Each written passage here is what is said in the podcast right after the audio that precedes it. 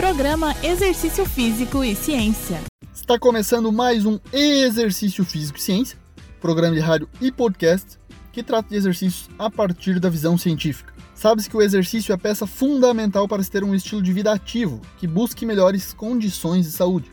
Sabemos amplamente dos inúmeros benefícios da aptidão física, como o aumento da força e resistência muscular, da flexibilidade, da resistência aeróbica e melhora da composição corporal, além de melhora no desempenho em componentes como agilidade, potência e coordenação.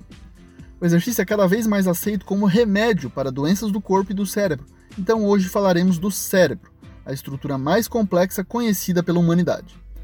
Nesse sentido, existe relação entre exercícios físicos e melhor funcionamento cerebral. Vamos a alguns resultados provenientes de estudos científicos que investigaram essa relação.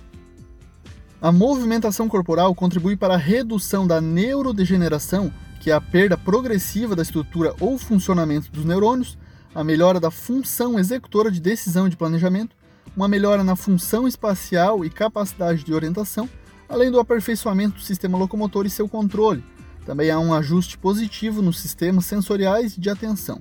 O nascimento de novos neurônios e aumento das sinapses com neurônios já existentes também é consequência dos exercícios físicos. Há uma melhora na produção e liberação de BNDF, que é uma proteína associada ao crescimento e sobrevivência dos neurônios, uma prevenção do Alzheimer ou retardo nos prejuízos associados. Também há uma hipertrofia, ou seja, o aumento do tamanho da célula de regiões cerebrais associadas à tomada de decisão, planejamento, aprendizagem e emoções. Além disso, o movimento corporal auxilia no manejo das emoções e produção de neurotransmissores que podem ajudar no cuidado da saúde mental, enfrentando condições clínicas como depressão e ansiedade. Estudos sugerem que as partes do cérebro que controlam o pensamento e a memória, o córtex pré-frontal e o córtex temporal medial, têm maior volume nas pessoas que se exercitam do que aquelas que não o fazem. Por exemplo, participar de um programa de exercício regular de intensidade moderada por seis meses a um ano está associado, segundo pesquisa, a um aumento no volume dessas regiões cerebrais.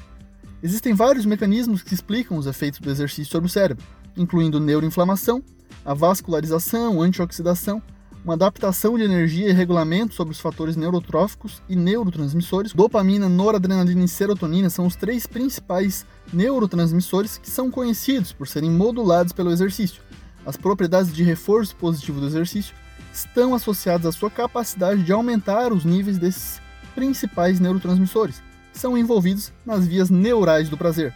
Um estudo recente encontrou uma associação positiva entre atividade física no lazer e a função cognitiva em adultos de meia idade.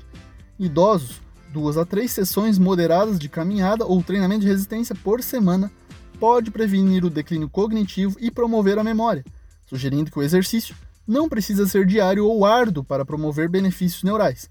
O exercício aeróbio aumentou consideravelmente as habilidades cognitivas e o treinamento de resistência teve um efeito na função executiva, assim como na memória e na memória de trabalho.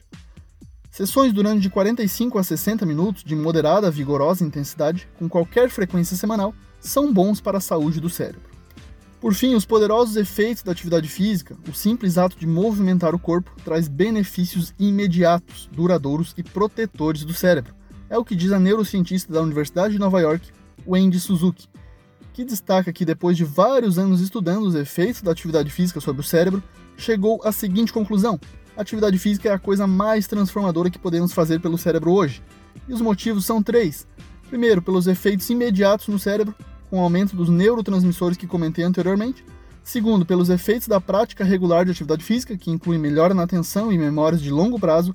Porém, o efeito mais relevante que o exercício tem sobre o cérebro é o protetor, na medida que fortalece o hipocampo e o córtex pré-frontal, nos protegendo ou adiando o efeito de doenças, algumas incuráveis, como Alzheimer.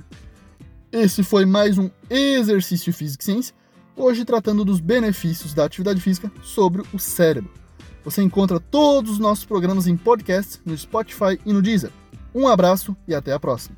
Você ouviu Exercício Físico e Ciência com o professor Fábio Dominski. Só aqui na Rádio Desk FM 91.9.